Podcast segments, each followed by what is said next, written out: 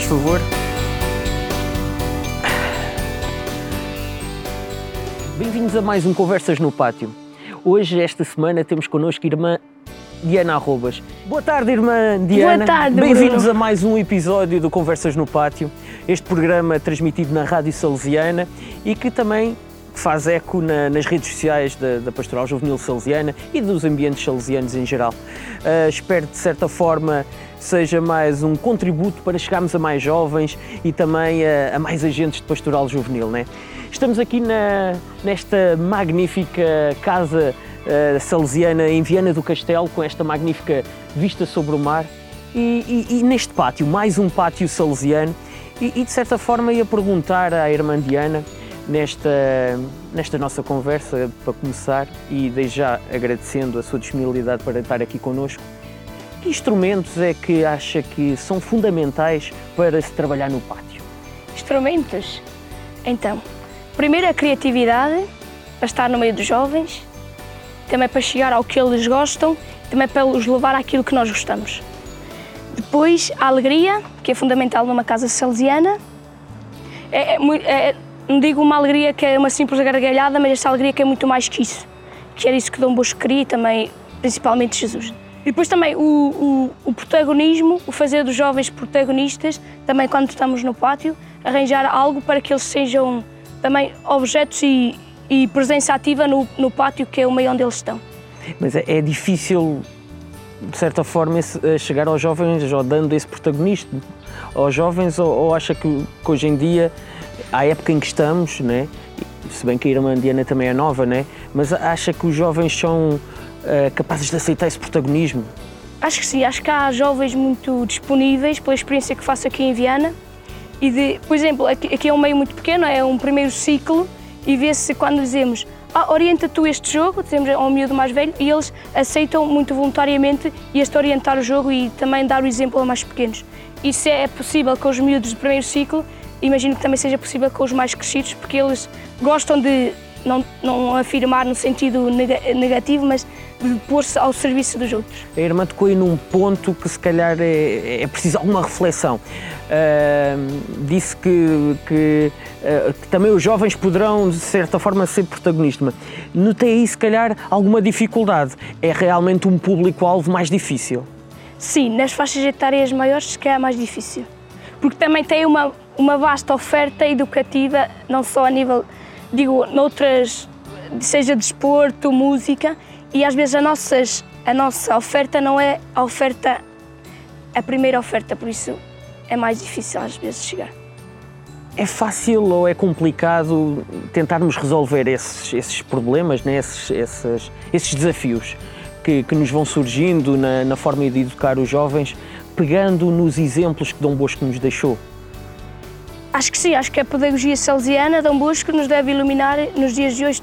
É ainda um sistema atual e por isso pegar naquilo que Dom Bosco disse, é, acho que é uma forma de tentar resolver e andar para a frente no, no que diz respeito ao protagonismo juvenil. Por exemplo, e Madre Mazarela, de certa forma que acha que nos tempos de hoje, né, ela vai-nos falando, né, mas na, na tua interpretação e na, naquilo que, que vais rezando, se calhar todos os dias, que conselhos é que achas que Madre Mazarela, se aparecesse aqui agora, diria aos jovens em relação a esse protagonismo? De que forma é que ela conseguiria chegar, se calhar, aos jovens?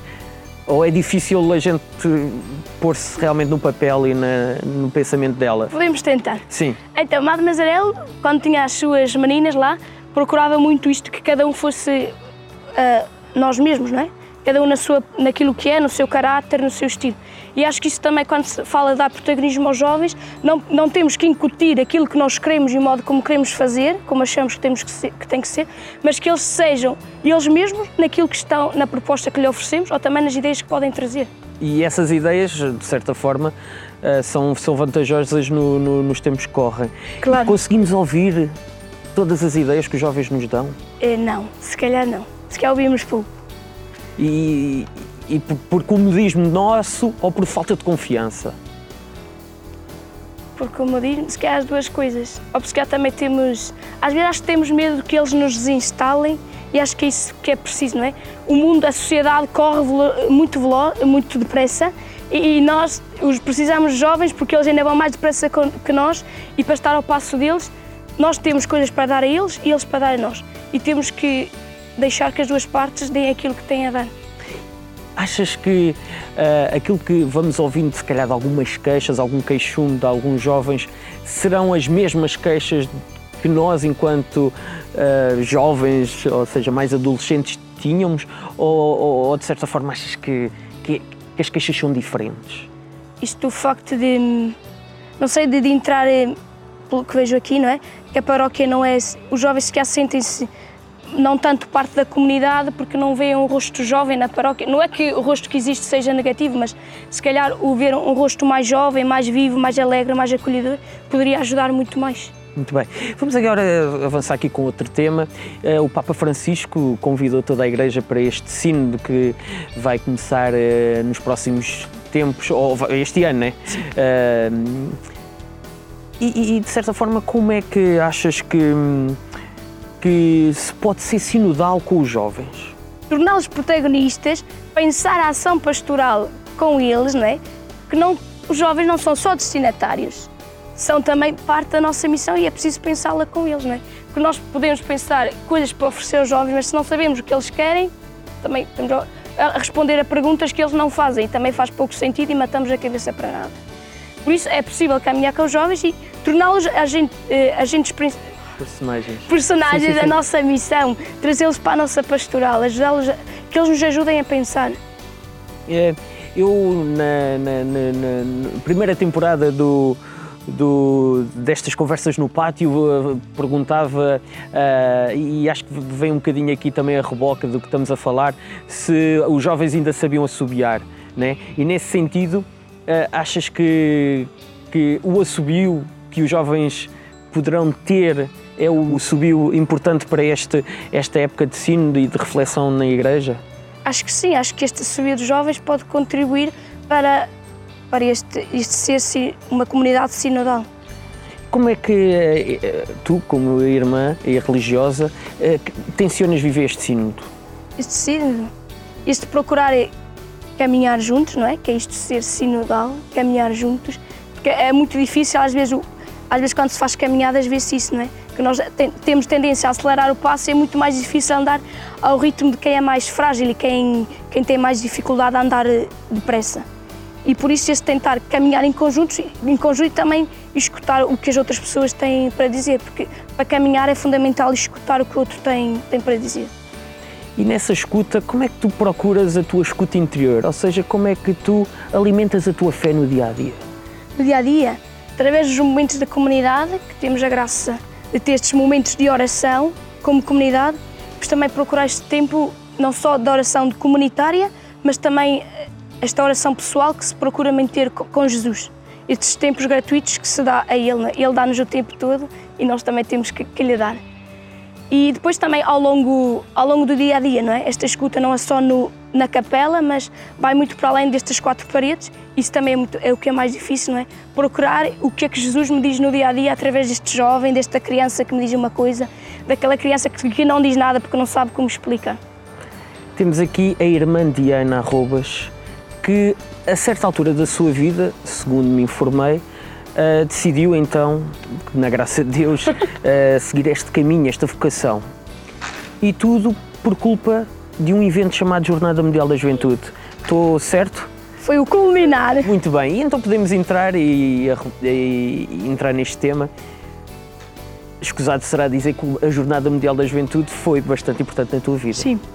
Podes partilhar, de certa forma, o... foi no Rio de Janeiro, Foi no é? Rio de Janeiro. Uh, como é que como é que foi? Como é que foi, sim, no fundo é Então, eu antes de ir à jornada já me questionava um bocado sobre a vida salesiana, por causa também muito da influência da vida do pátio nos salesianos de Poiás, onde estudei.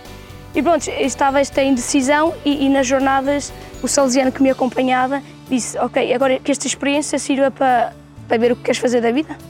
E não que fosse um, um passeio turístico, mas uma experiência mesmo de jornadas. E pronto, e depois naquela, por algumas coisas foram acontecendo, e também me tocou muito, um, seja uma conversa que tive com dois amigos, mas também o, uma, a, a, frase da missa de envio do Papa Francisco, que ele disse: Ide sem medo para servir. eu senti, ok, mesmo se não for a vida salesiana, eu tenho que experimentar e ir sem medo, seja aquilo que for para fazer, mas para servir. E, e eu senti que foi, foi assim um, o passo de arranque. E o que é que destacas? Foi a tua única Jornada Mundial da Foi a Juventude? segunda, também Ok. participei na na de Madrid, mas de Madrid foi com a banda e não foi assim muito, foi metade ensaios. Banda, metade- para quem nos está a ouvir, banda de, de Poiares, Sim, salesianos de Poiares, que fazias parte e que também, Sim. de certa forma, ajudou na tua uh, a caminhada de fé Sim, sim. né? e de, de vida. E- claro que fazer um paralelismo entre Madrid e Rio, para ti, é, é- claro que o Rio vai estar sempre especial, mas, de certa forma, o que é que destacas numa Jornada Mundial da, da Juventude?